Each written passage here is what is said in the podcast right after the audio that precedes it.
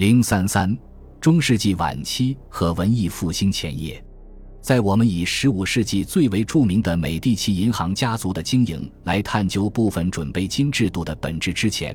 先来看看中世纪晚期和文艺复兴前夜这个令人激动的时代。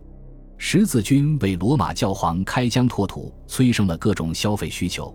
无论出于战士的需要，还是因为对异国货物的喜爱。这些都大大推动了对国际贸易和跨国银行业务的巨大需求。十字军东征于十三世纪末结束，但是生活仍在继续。此时的欧洲，人们的眼界已被大大打开，提升的消费水准不能再降下来。虽然局部的战事不断，天灾人祸照常，但贸易商人继续热火朝天地做着生意。欧洲的商业发展已经势不可挡。银行家们所提供的清算结算服务和信贷业务，标志着欧洲的交换活动从根本上脱离了以物易物的贸易形式。这一变化通常被认定为文艺复兴产生的条件，但仅凭这一点还远谈不上因缘具足。拜占庭帝国在十字军离开后，又半死不活地延续了一个多世纪，直到因四百五十三年，土耳其大军攻占了帝国首都君士坦丁堡。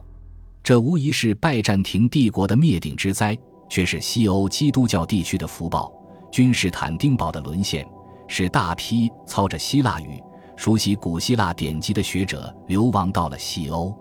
与以往的碎片式传播不同，这次他们是较为系统性的，将古希腊的文化和艺术展现在西欧人面前，让人们对古代世界的兴趣油然而生。与此同时，对外贸易使得商人和手工业者这些城市自由人先富起来，以他们为主要群体的有产阶级在财富和社会政治生活中的兴起也是一个必要条件。毫无疑问，文艺复兴是从先富起来的意大利开始兴起的，这里也是从君士坦丁堡流亡而来的学者们第一个庇护所。